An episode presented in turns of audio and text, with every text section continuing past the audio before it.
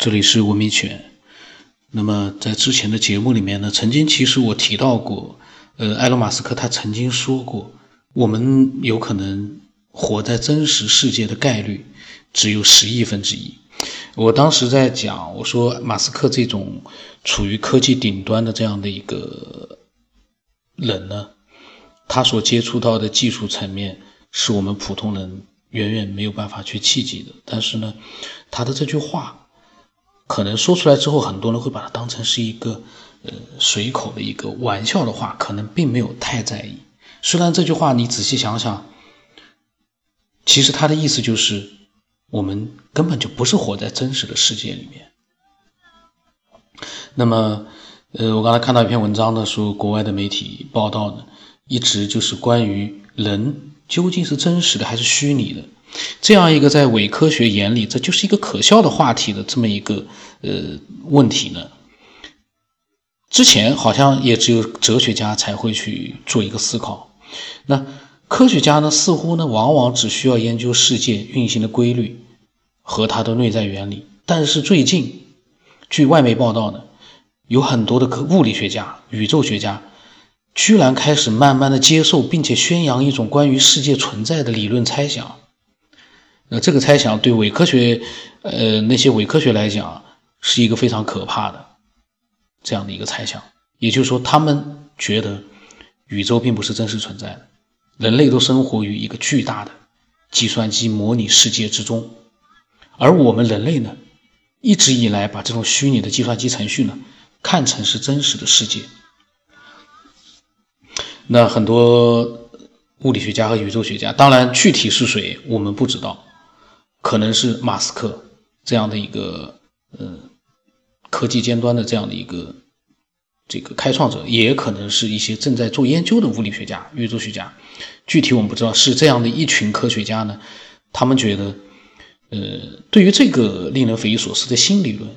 人的本能反应一般来说都会反对。因为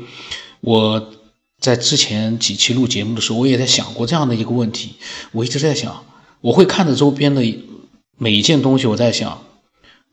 我们身边的这些东西都太真实了。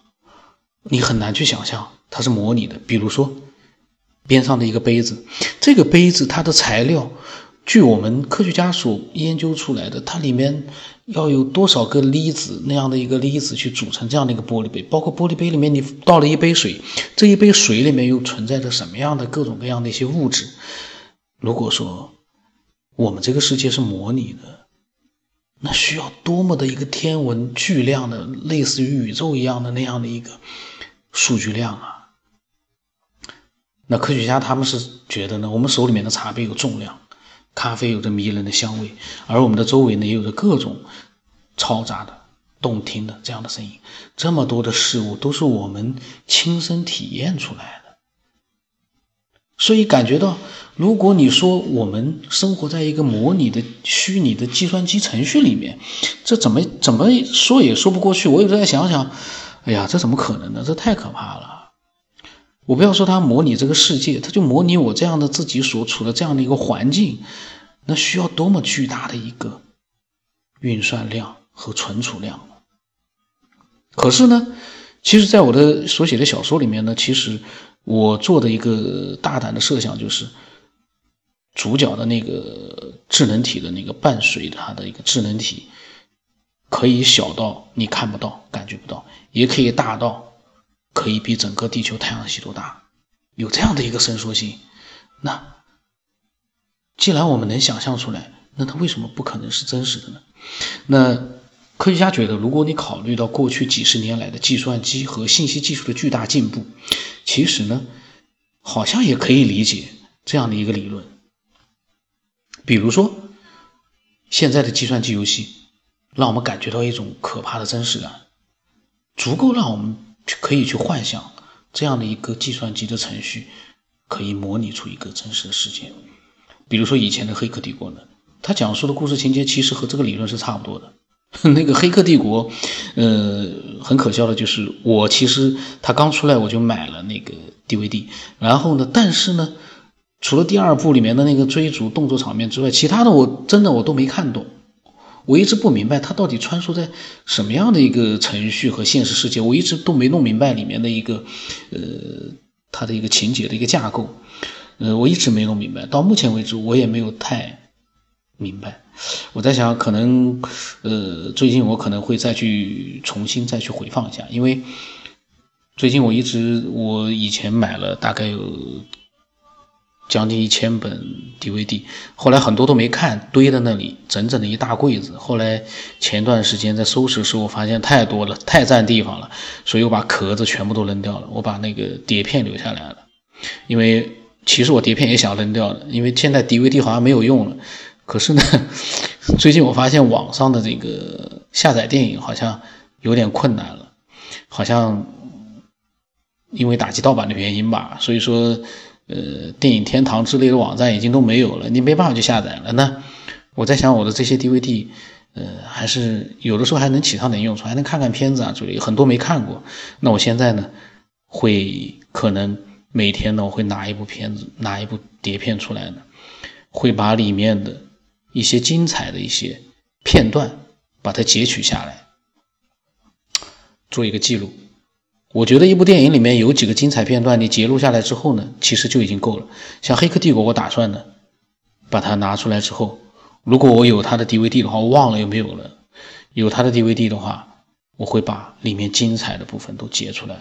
截出来之后呢，我可能会放到公众号里面去，给大家也去看一看。那就是说，科学家所讲的，就是这些。好像可以假想，但是好像又是真实的这些东西呢，就引发了两个问题，让我们去思考。一个就是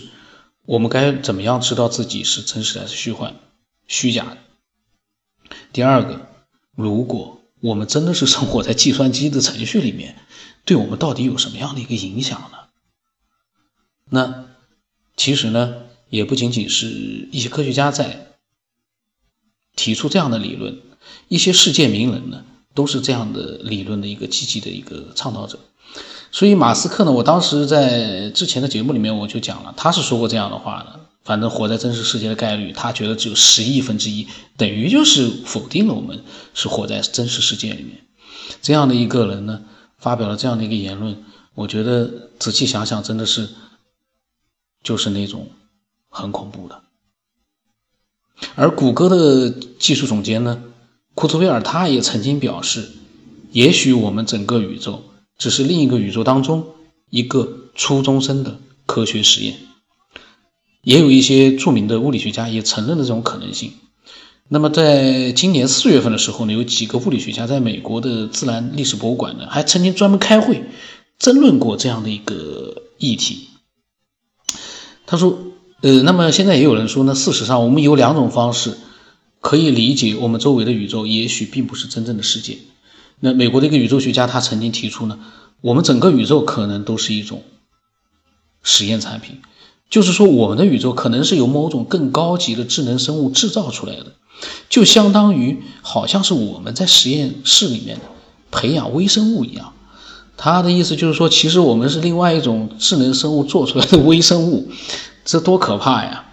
呃，这个智能生物也太狠了吧！把微生物都做的这样的智能，你看我们这样的人类，如果是微生物的话，那那个高等的智智能生物那要多多多聪明啊！就假如我们和它之间的距离，就是我们培养的微生物和我们之间的距离一样的话，那是多么可怕呀！呃，然后呢，也有科学家他们觉得没有任何法则能够我排除宇宙是由虚假的大爆炸形成的可能性。就说这整个巴布大就是一个虚假的一个程序设置的，说呢我们的宇宙可能是生成于某种超级生物的试管里面。然而马斯克呢，他和一些其他的一些呃这个支持者，他认为呢，我们完全都是虚拟的人类，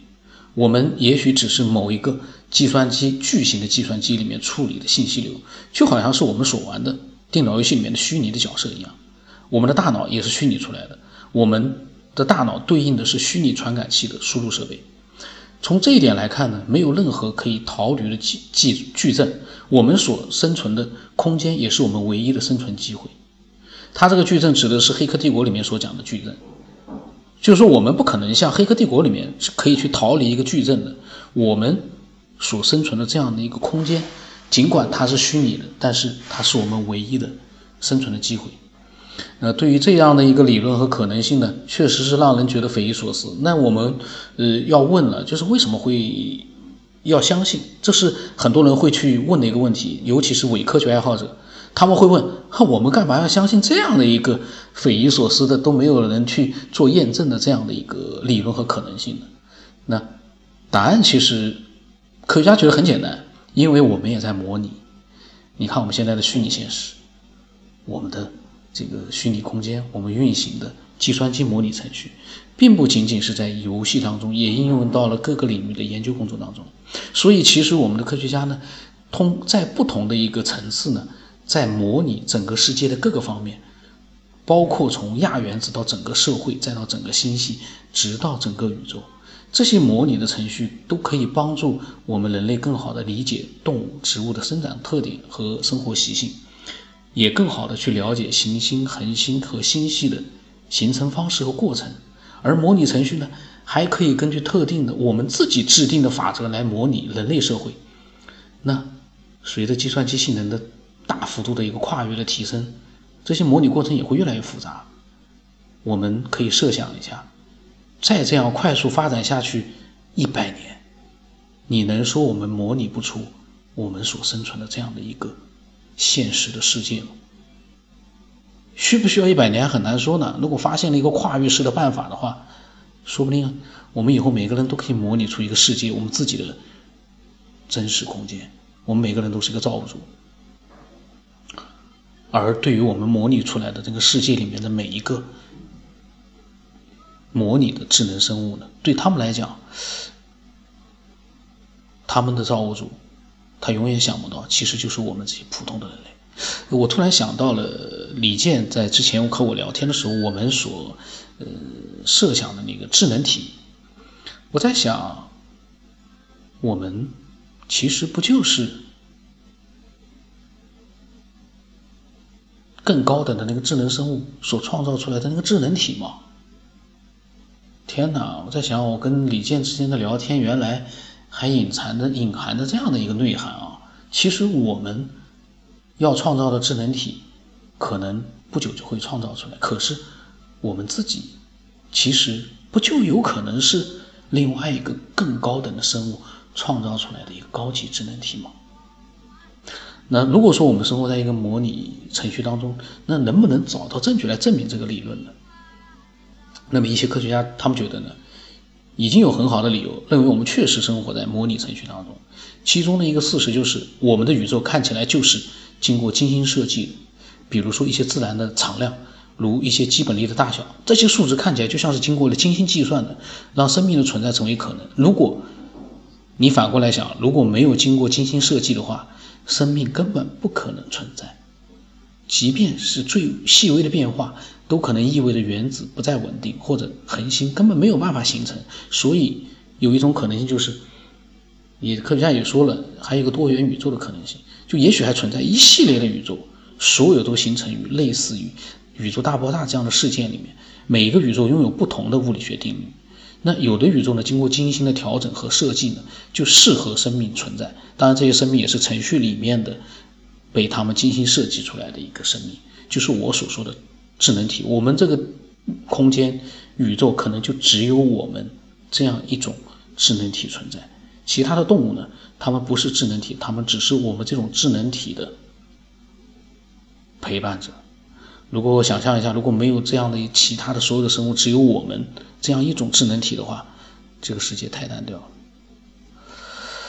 哎呀，这么一想的话，我感觉真的。什么都不是不可能。那么，科学家觉得平行宇宙也是一个可以理解的理论。那么，但是呢，呃，在现代物理学当中，一些奇怪的发现似乎证明了这一说法呢也存在的问题。因为也许呢，量子力学可以来解释这些奇怪现象。那么，还有一个理由就是，宇宙看起来似似乎是沿着某一些数学的线性运行的，就像是计算机程序的法则。然而，一些物理学家他们觉得，所谓的真实性也许并不真实。而是某一种数学法则，像美国的一个科学家泰格马克，他认为呢，物理学定律的基础可能就是某种计算机算法。不过这一说法还不算不是特别完美。比如说，如果说某种超级智慧正在对他们的真实世界进行模拟，那么应该是基于他们那个宇宙的基本物理学法则来实施，就像我们现在正在实施的一些模拟实验一样。这样一来的话，我们的世界带有数学特征，可能并不是因为运行在计算机上，而是因为他们的真实的世界可能就是这个样子。那，嗯，有更特别的理由呢，让科学家他们认为，嗯，怀疑物理学定律，它就是由一个计算机模拟程序支配的。这样的一个怀疑呢，就是说，呃，如果说是从亚原子的粒子层级来研究物理物质的一个属性的话，比如说原子核中的质子和中子的一个构成，他认为主导这些粒子行为的法则已经被证明。类似于我们计算机当中处理数据的代码，也许这些法则呢，就是计算机的代码。另外呢，量子理论本身也越来越被认为可以用于信息和计算的表述。所以呢，科学家就觉得宇宙可以被认为是一台巨型的量子计算机。哎呦，这又扩大到整个宇宙是一台巨型的量子计算机，这真的是并不是说没有可能啊，因为量子计算机马上我们人类也要制造出来了。那如果说，呃，我们的宇宙真的是一个虚拟世界，那又会怎么样呢？那美国的科学家他们，呃，就对身边的一些同事的激进理论一直抱有一种不理解态度，其中就包括模拟宇宙理论。对于他们对他来讲，在如何看待这个世界的问题上根本没有任何变化。他认为这只是我们选择怎么样去理解真实性，理解它。每个人对真实性的不同的理解，那么也就会对这样的一个理论有不同的一个态度。你比如说马斯克，他一直说他是说的，呃，十亿分之一的可能性这个世界是真实，但是呢，他也没有说像那些传道士一样的到处去跟人家讲说他是怎么样看待周围的事物的。他也没有告诉别人说，其实你们。他也没有跟他边上的朋友和家人说，其实你们都是数据流生成的计算机代码，我也是。他说你们只是进入了我的这样的一个代码里面，变成了我的身边的这样的一个数据流，那么生成了每个人的意识。他没有到处去讲，嗯，因为虽然他觉得这是个虚拟世界，但是我们现在都生活在这个世界里面，我们在追寻的这样一个。可能性的一个答案。那么这样一个答案，现在呢，大家各有各的看法。那大家都有自己的事情做，也就没有必要去非要去天天去谈。我们只是一个计算机的程序，我们都是程序。但是我我在想啊，如果说是计算机程序的话，它会不会有一个 bug，就是它会不会有一个缺陷，就是能够让我们改变这个程序，让我们。可以长生不老呢，因为如果是程序的话，我们的寿命是被设定好的，所有的人都是那样的一个寿命的设定，这是可以理解的，大家都一样，统一设定，只不过有个微调。那如果说我们找到了它这个程序的漏洞的话，我们能不能让我们自己长生不老呢？永远沉醉于这个虚拟世界，而且。可以任意的穿梭在这个虚拟的程序里面的任意一个角落，我们可以修改这个程序。我想，我在想啊，等我们可以自发的，我们可以自己去修改、去呃升级这样的一个程序的话，我们这个空间会更有意思。这就是一个天方夜谭，因为我们连程序，我们只是一个设想，那我们根本不知道这个程序该如何去改变。这是挺挺让人觉得无语的一件事情。那么，所以说呢，法国哲学家，我的题目是我思故我在，所以这个这个是法国的哲学家笛卡尔说的一句话。那被很多的人一直会念在嘴上，但是呢，每个人对这句话的理解也不一样。嗯，这就是我们每一个个体对世界的认知和理解的一个。这个个性化，嗯，所以说，嗯，这样的一个理论，就世界是模拟这样的一个理论或者说是观点，它可能会存在很长的一段时间，会成为一个猜想，成为一个预言，可是会跟很多的嗯猜想和预言一样，不知道什么时候可以得到一个嗯答案，来判断它是真的还是假的，也可能是明天，也可能是一千年之后。这玩意儿就说不准了，就看我们是不是我们所有的听众里面有没有哪一个人是特别聪明的，他突然之下理解了这个里面的一个所有的奥秘，他突然之下明白了这个世界到底是怎么回事。如果你真的明白的话，你赶紧要告诉我。呃，我的微信号码是 B 二 S 八，不老成八。呃，我突然觉得，如果我们是一个虚拟世界的话。这个虚拟世界里面这么多无形的东西，它是怎么做到的？有形的东西我们可以去创造，这些无形的东西，比如说我们听广播，我们上网，有很多都是无形的去这个做到的一些东西，它是怎么设计出来的？那今天就到这里吧。